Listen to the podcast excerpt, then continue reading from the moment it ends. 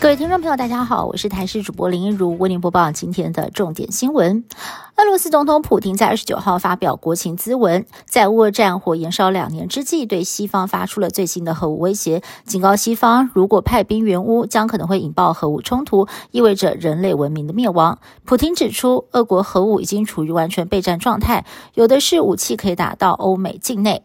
演说当中也强调，俄国经济表现强劲，去年的成长率更是优于所有的 G7 国家。今年也首次在全国各地的电影院同步播放，在俄国总统大选倒数之前，进一步的拉抬普京的声势。旅美日籍二刀流球星大谷翔平在二十九号抛出震撼弹，宣布他已经结婚了，震惊国际。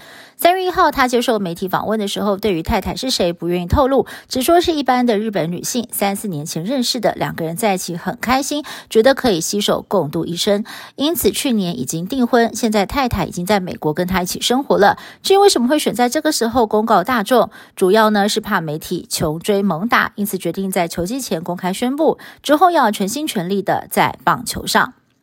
中国大陆再度发射运载火箭。根据国防部公告的情资，在昨天晚上九点左右，中国发射的火箭经过了台湾中部上空。相较于上个月时大动作发布国家级警报，这回显得很低调。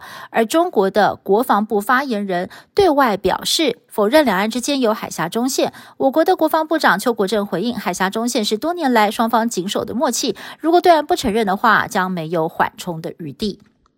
不少的民众抱怨买房子被高公设比困扰，根本就是花大钱买公设。因此，内政部长林佑昌宣布虚平改革两大策略：第一是将停车空间重新定义为独立产权，并且改变大楼的容积计算，增定免计容积分项标准。两大改革大概可以降低公设比大约百分之五到百分之十。很多的民众都认为应该要多降一点，专家也认为这对消费者是一大利多。偷车贼害死两条无辜的性命。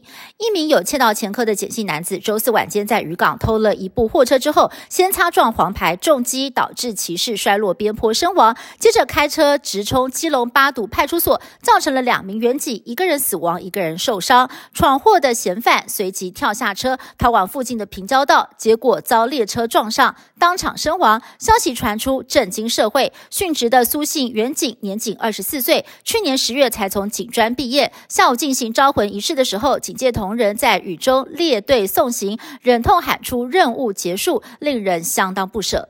以上新闻是台新闻部制作，感谢您的收听。更多新闻内容，请您持续锁定台视各界新闻以及台视新闻 YouTube 频道。